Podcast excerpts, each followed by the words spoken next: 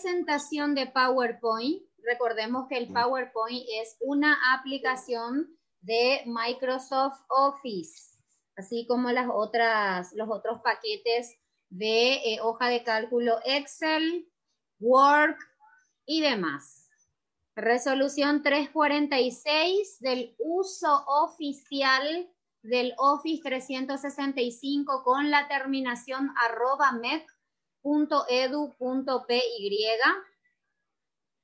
y resolución 350 de uso oficial de la plataforma aprendizaje.mec.edu que es tu escuela en casa. Eso también para recordar un poquitito. Vamos a compartir pantalla. Alternativo S es para compartir pantalla. Aquí ya tengo mi material. Voy a optimizar lo que es el clip de video. Compartir pantalla. Empezamos. Ahí está saliendo. Y le doy eh, presentación. Aquí esto. Que va a empezar desde 1 y nos vamos hasta el 30. Para poder... Eh, continuar el artículo 9 nos quedamos. Diapositiva número 30. Vamos a pasar entonces hasta el número 30. Todos estos materiales van a tener también para ir leyendo. Están ya subrayadas en, en negrita sería, pero le puse un color lila, que es mi color favorito. Por eso se, se darán cuenta que todas las diapositivas que le presento son eh, justamente así, de ese color.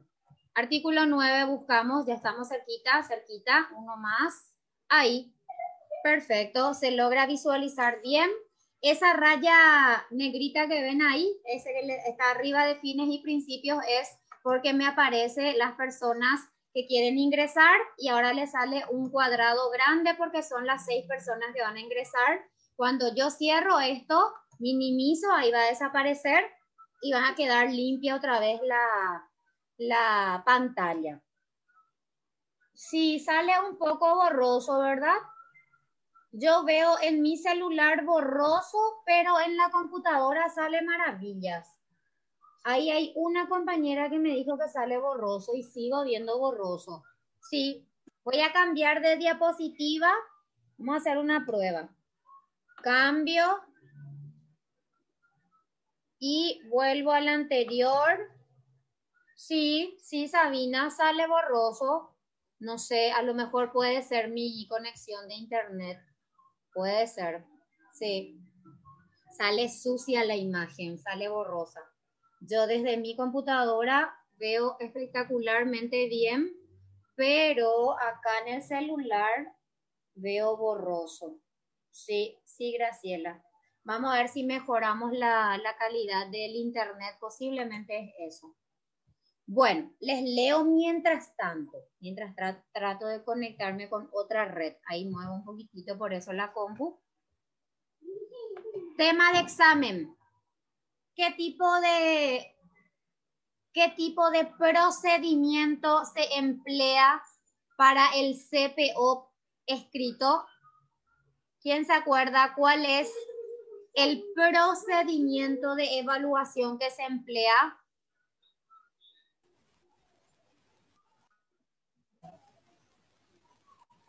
La prueba. Ahí ya sale bien. Sí, ahí ya sale bien. La prueba, dice una compañera, muy bien. El procedimiento es la prueba. ¿Y cuántas clases de prueba tenemos nosotros en un CPO? la oral. ¿Dos o tres? Y la escrita. ¿No escucho? La oral y la escrita. Excelente. Dos clases de pruebas. Primero la escrita de 40 puntos. Muy bien, Graciela. Dos pruebas. Prueba escrita de 40 puntos. Pasaje S, ¿cuánto es el porcentaje nivel mínimo de exigencia que nos suelen pedir? 70%. 70%. 70%, muy bien. Y pasamos eso y rendimos la prueba oral, la defensa oral de 40 puntos también. Tenemos 20, 20 indicadores, ítems que puntean ellos. Y entonces si son 20, ¿por qué vale 40 puntos? Porque cada ítem vale 2. 20 y 20, 40. Vos tenés 0 puntos, un punto o dos puntos que lográs por cada ítem.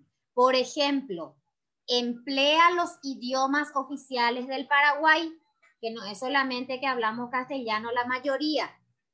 Entonces hablamos también guaraní, un poco de guaraní y presentación, luego sí sí ya tenemos que hacer en guaraní si no sabemos hablar bien guaraní, si no sabemos cómo vamos a decir después para defender nuestro proceso de enseñanza-aprendizaje. No es que nosotros vamos a enseñarles a ellos ni mostrarles qué vamos a hacer con los ejercicios, sino la parte didáctica. Eso es lo que nosotros le vamos a mostrar a ellos. Entonces, 40 puntos. Y un tercer bloque que es certificación documental. Entonces ahí podemos desempatar con otro. Si, o, eh, si por ejemplo, Estela y Juan hicieron 38 puntos en su oral, 40 puntos en su escrito, así igualito tienen. ¿Cómo le vamos a desempatar? Con los cartones. Y ahí es la desventaja para muchos que empiezan recién. Profe Cindy, yo me, me recibí recién, tengo solamente mi título de profesora. O viene otro y te dice, profe Cindy, yo solamente estudié directo licenciatura, entonces tengo solamente un cartón de licenciada, de licenciado. Y obviamente puedes sacar 40-40, pero tenés un colega que te gana con la certificación documental. Son casos y cosas que se presentan que, es normal, eh, cuando uno está en competencia se va a encontrar con estos tipos de casos.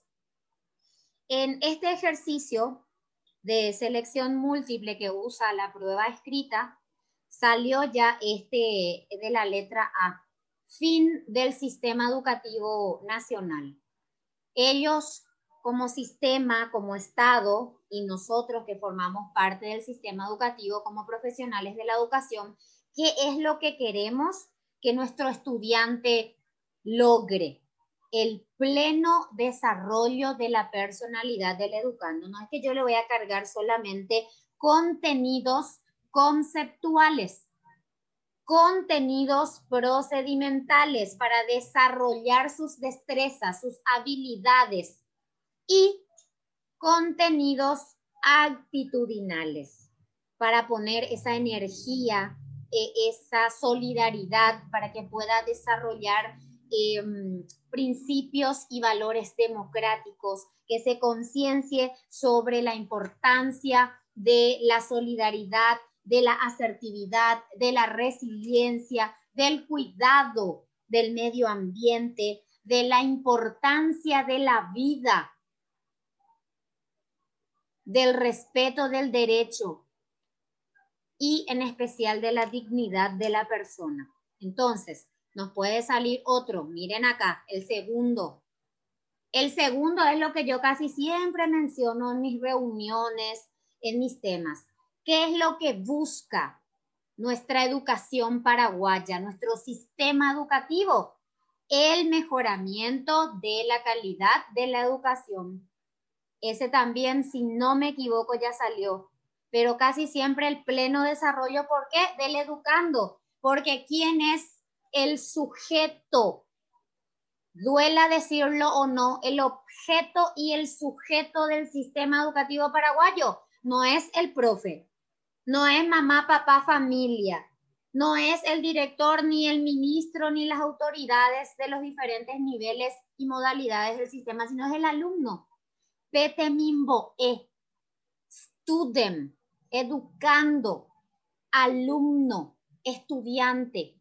Ese es el fin, el principio y el fin, el objeto y el sujeto de la educación paraguaya. Y por eso queremos que él se desarrolle plenamente en todas sus dimensiones, con un crecimiento armónico. Crecimiento es físico, desarrollo es interno, psíquico. Y ahí tenemos nuestros educandos con una descompensación por algún tipo de condición o discapacidad. Puede tener 10 años, crecimiento de 10 años, cuerpo de 10 años, ah, pero no es armónico porque no tiene una maduración igual a un niño o niña de su edad. Entonces ahí tenemos para eso una ley complementaria, la 5136, la resolución 22720 y la, la otra que es de los lineamientos para un sistema educativo inclusivo. Con todo eso, con todo eso, así que tenemos montón de cosas lo que llevamos encima de nuestra espalda nosotros los docentes profesionales de la educación, tenemos que lograr que ellos aprendan, que mejore la calidad de la educación. Nosotros necesitamos, y es por eso que el director en el nivel 2 tiene que defender un plan de mejora, porque se basa en esto. Si vos vas a defender un plan de mejora para nivel 2, para director, si te querés presentar, usa este artículo. Usa, yo le preparé así a un, a un docente, a un compañero, y le dije, vos tenés que basarte en este. Obviamente que primero en tu artículo 73 de la Constitución Nacional del Derecho a la Educación, pero después tenés acá tu sistema educativo paraguayo y vos como jefe, vos como cabeza, quien la administra y la dirige a todos tus actores educativos, tenés que lograr que mejore, que se eleve la calidad de la educación. También la formación en el dominio de las dos lenguas oficiales. Y ahí hablamos del bilingüismo coordinado. ¿Qué quiere decir ser un bilingüe, un estudiante bilingüe coordinado? Que maneje equilibradamente ambos idiomas oficiales. ¿Cuáles son nuestros idiomas oficiales? El castellano y el guaraní. ¿Y dónde nos dice eso?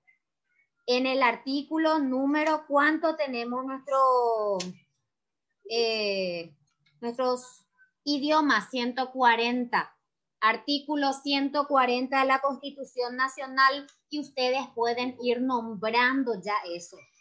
El, el, empleo en todo momento vamos a emplear, vamos a usar los dos idiomas oficiales, vamos a aclarar, vamos a ir guiando a los estudiantes para que ellos puedan desarrollar y puedan ser bilingües coordinados. Y ahí le va a mirar así la mesa examinadora. Y claro, porque esto está establecido en la máxima ley del Paraguay, que es nuestra Constitución Nacional, de Ley Guasupe o Ingina, de artículo 140p, que iba y ahí le mezclamos el yopará y entonces vamos tratando ya de obtener también nuestro punto. Dos puntos en el indicador del empleo de los idiomas oficiales, castellano, guaraní, porque el Paraguay es un país plurilingüe eh, pluricultural y bilingüe. Bilingüe.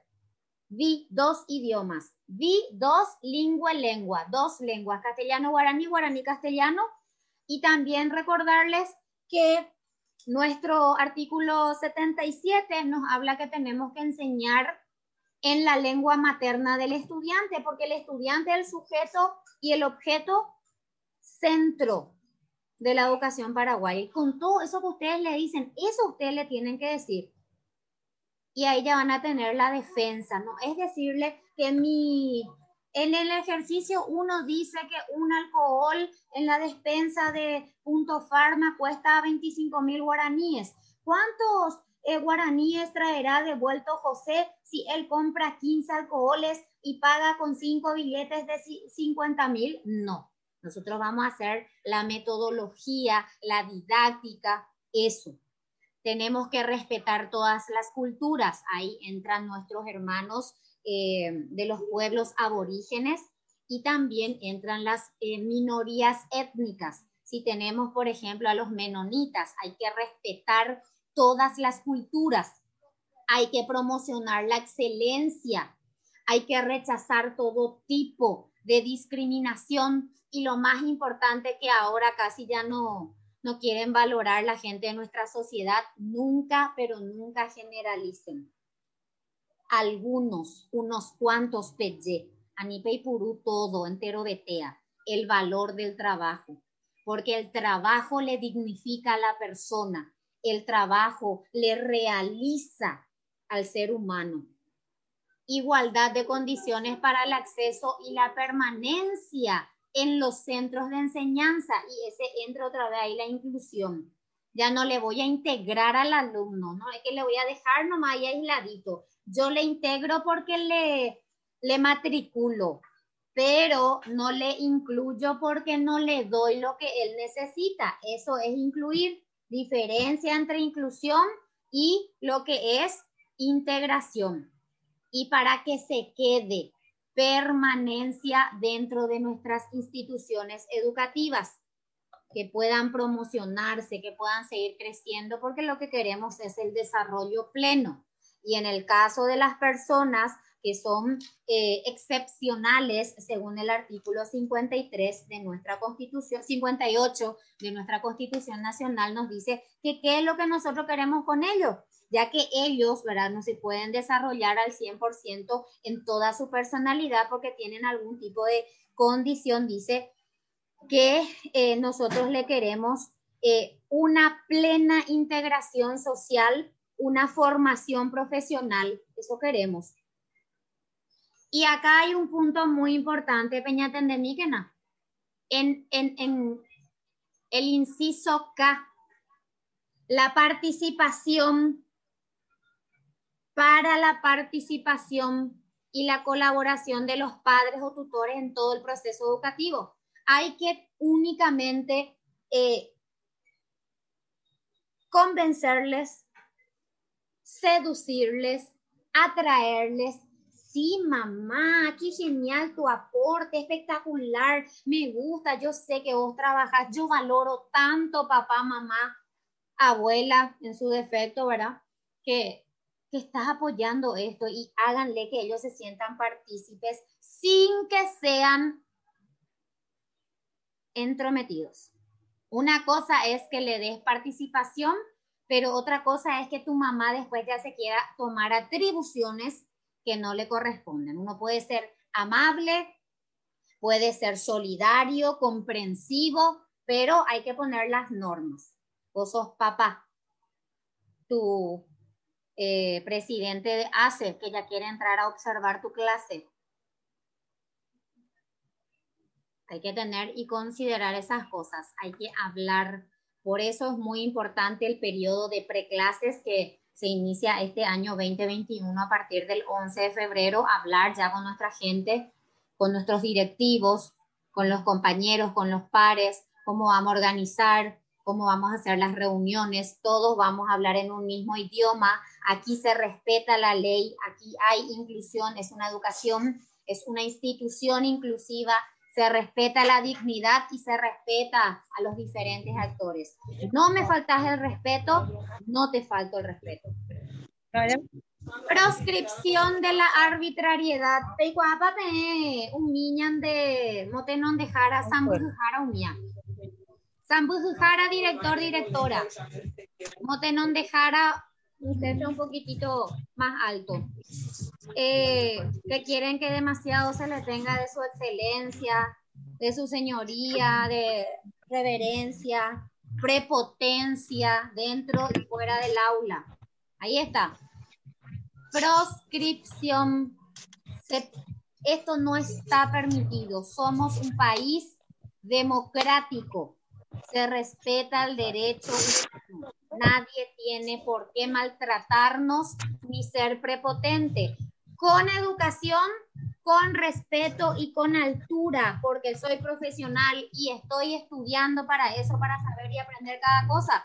Le digo, por favor, señora directora, ¿podés bajar tu tono? Te escucho perfectamente. Te invito a que te sientes. ¿Querés un poquito de agua?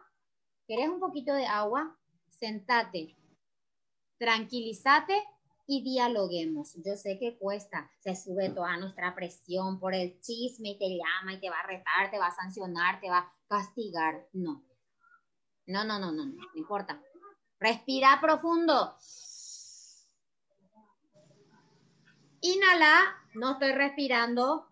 Conta hasta 10 y saca por la boca. Vacía ese CO2 caliente, ese nervio. Ñamano, batango si ojo por ojo y el mundo se quedará ciego. Y estos dos que están acá, L y M. ¿Cuál es la metodología que vas a emplear, profesora, para el desarrollo de tu proceso de enseñanza-aprendizaje? Mesa examinadora. Antes, cuando ya vas a defenderlo, tu proyecto, ita aula isaren eta ereta la procedimiento, la instrumento de va la de capacidad que se le dice al alumno al comienzo de la clase, va pande evaluata su pecuera, va pande hipotaja de cuera o yapo, ella polande yo para en mi castellano, pero ve guaranime, a pues y cuaya, con botita mayuru, do por anduveita mandeben va de haceja EPM porque sea ya po peisa curi. Dos rubros oficiales tengo ganadora de concurso. Anipe kuje ababeai. Daja eila pea eh, supervisor o técnico, pea no. Hoy le tocó a ellos estar en esa mesa, mañana puede estar vos. Yo nunca acepté estar en la mesa evaluadora. ¿Por qué? Porque yo le enseño a mis compañeros a oír las iba que se haya por, allá por la, Techaucaná es ejemplo. Eh, el, el, examen, que yo hago el examen y que por eso yo, el tipo que yo vendo negocio, no. No. Por eso nomás eh, no les hice la prueba eh, ni escrita ni oral a muchos que están en Central, ya me invitaron. Cada año me invitan para que yo sea la evaluadora, pero no agarro. No sé, este año puede ser que sí. metodología que empleamos, ahí está encender la plumita, anoten en qué artículo estamos, 9. Tata, la metodología que vamos a emplear es la activa, participativa, para que todo el alumnado, para que todo el estudiante no se quede más quietecito, bien sentadito y sin hablar. Activa, participativa. Mabel, Rosa Mabel Chaparro, levantaste la manito, ¿querés aportar algo, preguntar algo, compañera? Te escuchamos.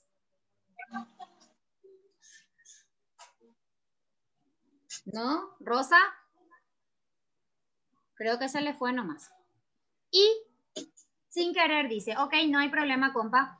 Y miren acá lo que tenemos en el, en el inciso L. Autonomía pedagógica autonomía pedagógica, vos, profe, vos, profesional de la educación, sos el amo y el dueño de tu clase y vos vas a responder por lo bueno o por lo malo, por tu conducta, haciendo o dejando de hacer por tu grupo clase. Ahí dice autonomía pedagógica. No es que tu director te va a venir a decir, Hoy vas a enseñar el uso del alcohol en spray.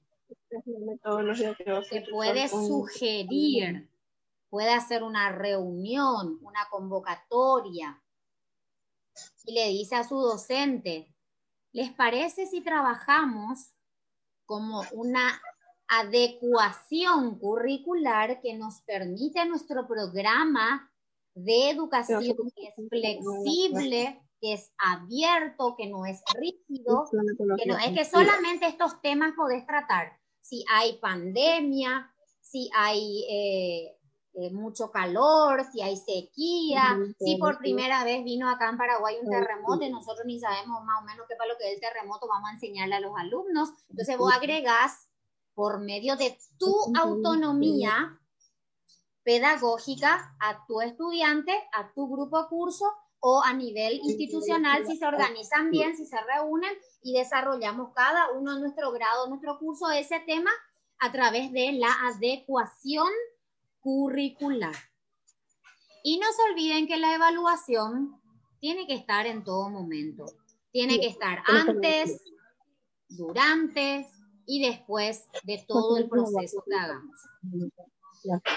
Ahora bien, este inciso A, ahí voy a ponerle en silencio a alguien un ratito. Por favor, cuiden sus micrófonos.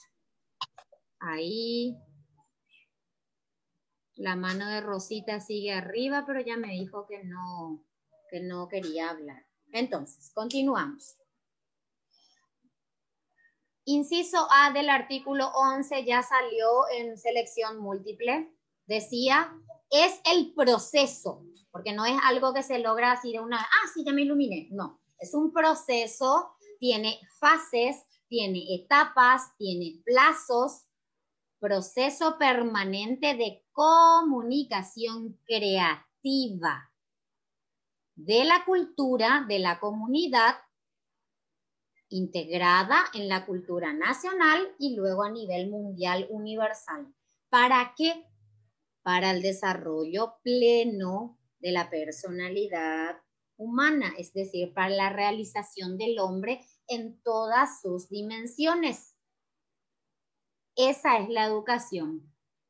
Según el artículo 11 de nuestra ley, proceso permanente de comunicación creativa. Nosotros estamos educando a través de esa comunicación. ¿Por qué nuestro módulo 1 hablaba de comunicación? Ahí está la justificación. La educación es un proceso como la comunicación permanente porque lo hacemos en todo momento, algunos como yo, hasta en nuestro sueño hablamos, comunicamos de forma creativa todo lo que es la cultura. Cultura etimológicamente del latín cultivare, cultivar. ¿Cultivar qué? El cerebro. Cultivar lo que tenemos acá. Esto que tenemos acá, nuestro sistema nervioso central conformado principalmente por el cerebro y ayudado por otros órganos, es lo que a nosotros nos permite aprender.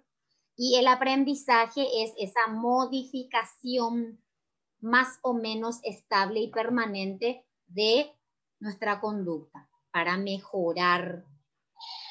¿Y qué es lo que es el sistema educativo? Miren acá,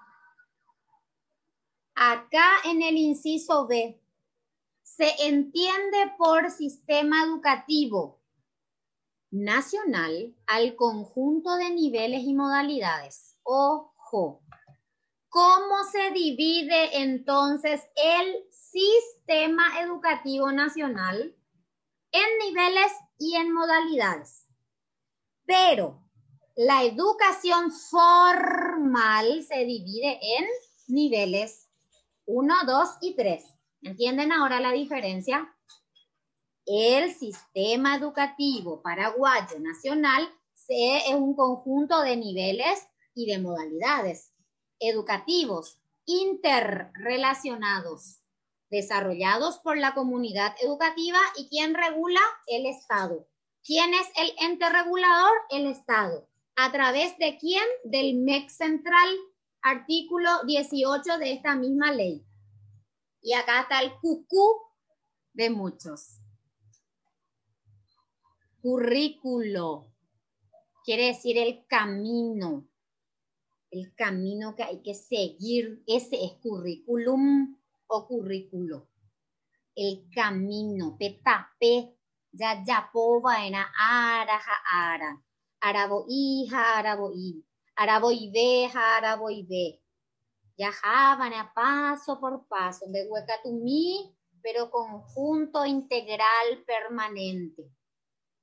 El currículo, según la ley 1264, es un conjunto. No, nunca, nunca solo vas a lograr todo.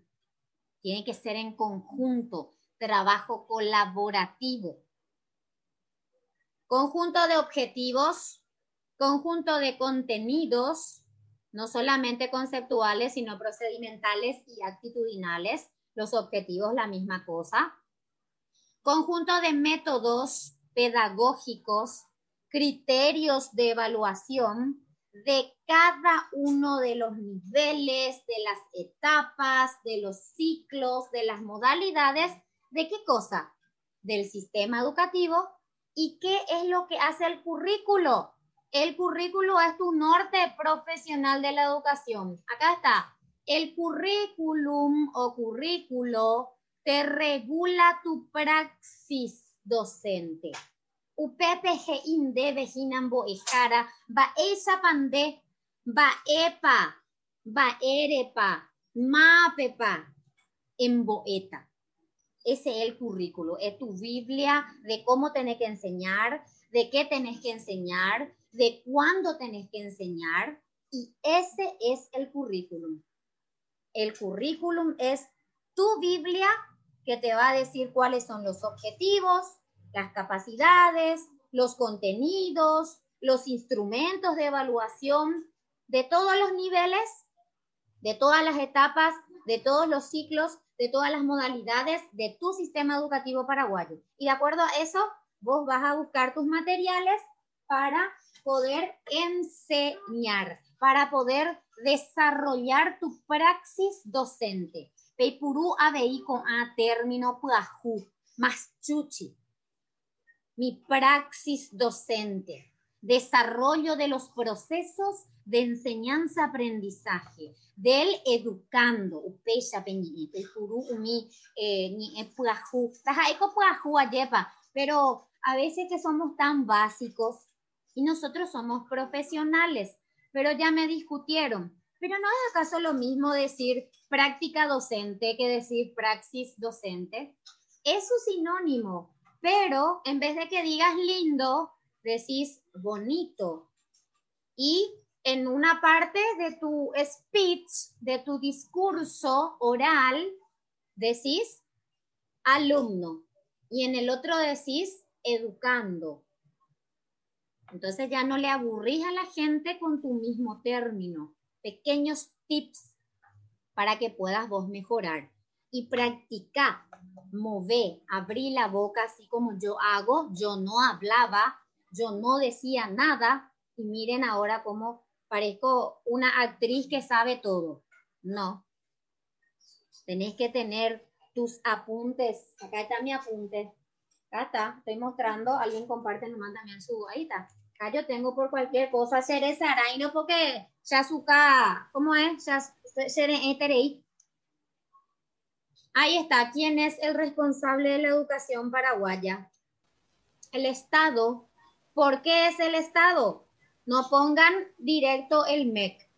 Se subdivide que es el MEC porque el MEC, artículo 18 más adelante, es el que se encarga de elaborar todo eso. Pero el papaguazú es el Estado. Con la participación, siempre hay que hablar de la participación. Por más que, ¿qué pasó? Porque el año pasado se creó el Guazú, porque los estudiantes principalmente, los centros de estudiantes y eh, los gremios reclamaron de que el señor ministro decidía de forma autocrática. Ya no estamos más nosotros en, eh, ¿cómo es que decían? En dictadura. Terminó la dictadura. No es que yo voy a venir y voy a tirar y le voy a decir a mis, a mis, eh, a mis docentes, desde mañana se hace esto.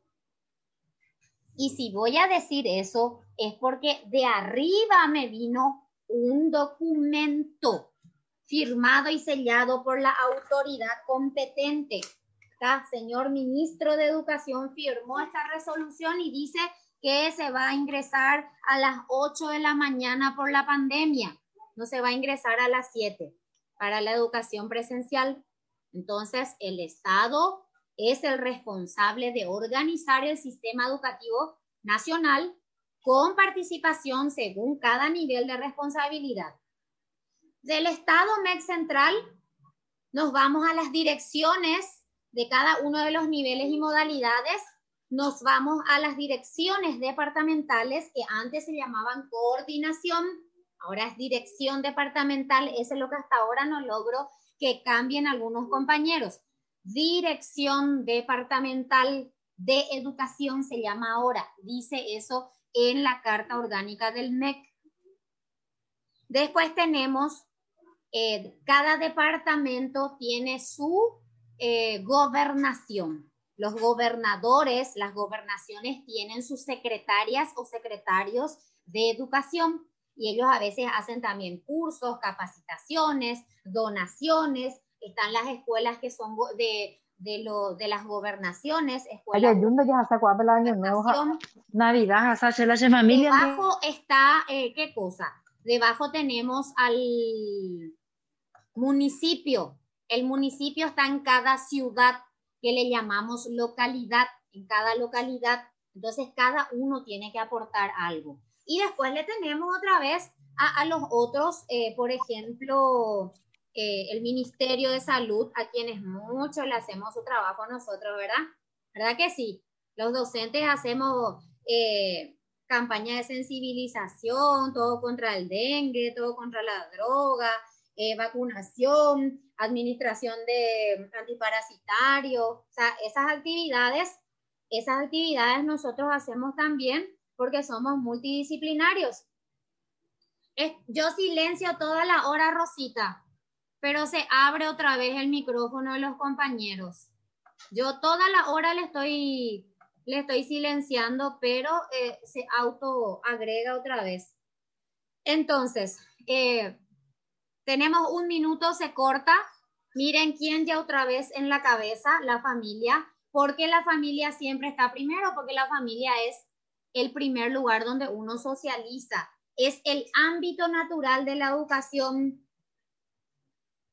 Artículo 14 también ya salió en tema de examen, pero no me acuerdo si era de director o de, o de docentes. Pero la familia constituye el ámbito natural natural de la educación. Primero, la educación en casa. La casa es la base. Artículo 14 de la Ley General de Educación y ¿qué artículo era 54? 50 y